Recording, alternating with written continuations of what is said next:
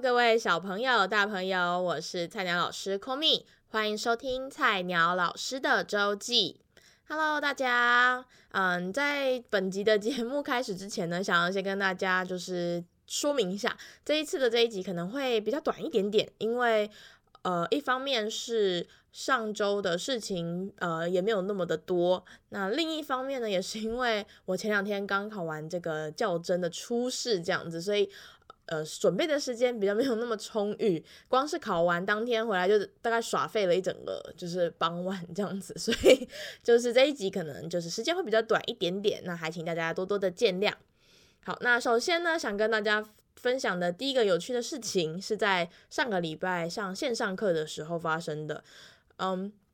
上个礼拜有一个班级呢，他们因为班上有孩子有确诊，所以他们就全班。停课改成就是远距离教学这样子，那那个班呢是我第一次帮，就是为帮他们班上线上课，他们是四年级的一个班级，那我就上着上着，因为呃我们会希望就小朋友能够开视讯的镜头，就尽量的把它开启这样子，如果是网络是稳定的状况啦，那呃。那一天我就请孩子们，就是有可以有视讯的镜头就可以开启这样子。结果当孩子们纷纷开启的时候呢，我就发现，嗯，有一个小朋友的背景有点诡异。因为应该怎么说呢？有的孩子可能比较会使操纵那些 iMeet 之类的一些呃。呃，功能，所以他们可能背景会用自己设定的那种，可能花花绿绿啊、海边啊、图书馆的背景，像这样。但那个孩子的背景，我真的是觉得一看就是不对劲，真的不对劲。为什么呢？他的背后是那种瓷砖，一看就不是，是一看就不是那种功能性的背景，很白很亮。然后呢，我就看了，我还就是一边我就想想说，我先上课，然后上到大概三分钟，又觉得他这实在太诡异了，我就问他说，比如说小明，我就说。你是不是在厕所？他就他还他还就是有点傻笑说：“哎、对呀、啊，这样子。”我就说：“我真的是我没有想到一个孩子会这么的上进，上课就是还把手机或者平板之类的带进了厕所上音乐课。我还在就是很开心的在那边跟大家这样唱歌什么的。然后我就说。”你要上厕所可以，就是不需要开镜头，或者是你可以先先去上，快速的上上完再回来是没有问题的，这样子 不需要就是把东西也带进厕所这样子。我很怕等一下有一些很不雅的画面出现，对，哦，真的是吓死我了。还好后来那个孩子就先把他的镜头关掉了。对，我真的是受宠若惊，就觉得哎，怎么这么爱上音乐课，上到就是连孩子在就是上厕所的时候也要。一边带进去，我也是，对，非常的有点吓到我，好像这是跟大家分享的第一件事情。好，那第二件事情是在上周一的时候呢，我呃到了一个三年级的班级，帮他们代导，就是导师的代课这样子。那我觉得这次这个其实是我第一次帮忙导师代课，我觉得真的是跟我想象的实在是，我真的又低估了，因为。呃，其实导师最重最主要的就是呃那个班上所有的事情，大大小小的。那其实当天因为也是因为疫情的关系啦，所以当天班上的孩子其实来的大约只有五六个孩子，那其他的孩子都是在线上的。即使只有五六个，也是非常的状况连连，就是连那种下课时间就不必说了，孩子们都在教室可能躺附近玩啊或者什么的，随时有一些状况要 stand by。那即使到了他们已经不是上导师的课，而是上科任课的时候，可能过了五分钟、十分钟，还跑回来说：“哎，老师，我们找不到科任老师。”像这样子的状况，就是很多一些大大小小的状况都要随时的准备着。这是我觉得跟科任老师最差别最大的一个地方。那还有一个就是在，因为当天有综合课。那所以，我就是先帮他们上了，就是刚我的部分是刚好有上到课本的内容，但是呢，就让我回想起我之前的师傅有跟我讲的，就是随时自己的身上都要备有一些团康的活动，以避免说，比如说可能综合课上到一个进度已经上完了，或是已经有某一堂课有一些什么临临时的突发状况，那可能就可以带着孩子们一起做一些这种呃互动的游戏，比较不会让课程就是干在那边，或者只让他们看。影片之类的，对，就可以避免这个状况。那再来就是当天有一个前辈老师也有跟我提醒，就是说，其实代课导师就代导这件事情。呃，最重要的其实并不一定是你的课程进度有没有达到导师给你的要求，或者是你的课上的怎么样，其实这都不是最重要的，而是那个班的孩子的安全。对，因为其实你只去可能 maybe 一天两天，甚至有时候可能长一点一个礼拜，那这个后面的进度或者什么的，老导师回来都还可以再补上，或者是再做。多次的复习、考试等等的，去呃确保这些内容是完整的。但是孩子当天的安全其实是就是带导最重要的一件事情。那那一天我也有就是把这件事情铭记在心，那也在这边跟大家分享一下。那接下来第三件事情呢，就是在上一周遇到了一个让我觉得诶很温暖，孩子们做了一个很温暖的事情。呃，当天我是在上一个五年级的课程。那因为最近开始混成教学的关系，就是一一部分孩子在课在那个课诶、教室里，一部分孩子在线上这样子。那呃这个时候呢，因为我呃因为孩子们比如说有唱歌的时唱歌的活动的时候，我就会去弹钢琴啊弹伴奏的部分，这样让他们唱。那因为必须要兼顾呃线上的孩子，有我们需要开那个。呃，电子书让孩子们可以就是看着电子书来上课，那所以呢，就变成我必须要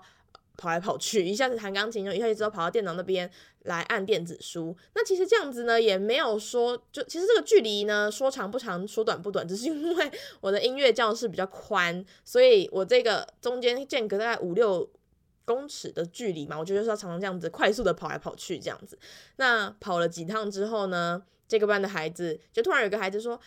老师，你这样不会累吗？”这样子，然后我就我正在就急走急走过去按电子书的过程，他就这样子问我，那我就说，我就突然说啊，有一点啦，但还好还好，没关系，就是帮大家都可以，就是呃让大家可以顺利的上课这样什么的。他说：“老师，那还是你要找一个那个小帮手。”然后就觉得哎，就是有点吓吓到的那一种，说哎，他还会就是主动的提出这个要求，那我也觉得就是。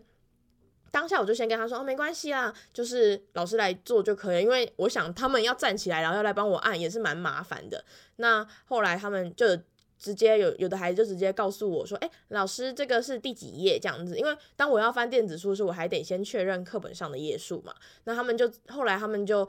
就会有孩子就主动的在我起身要去按电子书的时候，他们就会说老师八十九页这样，就会先提醒我，让我免去了一个就是还要再去确认这个页数的过程。对，所以这是让我觉得很暖心，觉得哇，so sweet，就是他们还会想到说，哎，老师这样跑来跑去，感觉很累很喘，这样就还会主动的，就是呃，给予我就是建议，说要不要帮忙啊，或者是就直接告诉我页数，让我可以比较好操作这些作业的部分。对，所以这是我觉得非这一次这个礼拜让我觉得很感动、很暖心的事情。好，那。很快的，这个礼拜的周记呢，第一段就到这边。那接下来在下一段的，我会跟大家分享一个我最近看的一本很不错，想推荐给大家的一本书。那不要走开哦。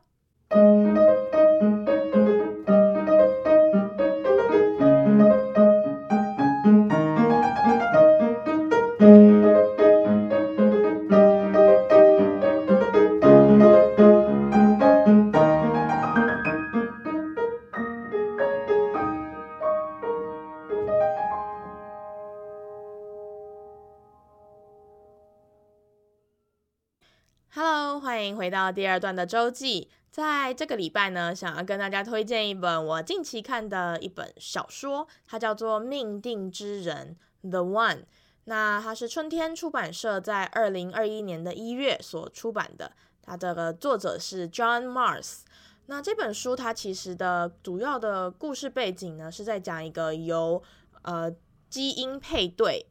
呃为主的这个。交友软体所发生的一些故事，那我觉得这本书想要把它定调成嗯悬疑小说，好像又不是那么的悬疑，因为嗯，我觉得他的凶手，因为你知道吗？悬疑小说其实大部分都会是抽丝剥茧，然后最后知道哦，原来凶手是他，像这样子的。可是这本书它其实一开始它就有把凶手就是写得很清楚了，所以我觉得在悬疑的部分并不是有。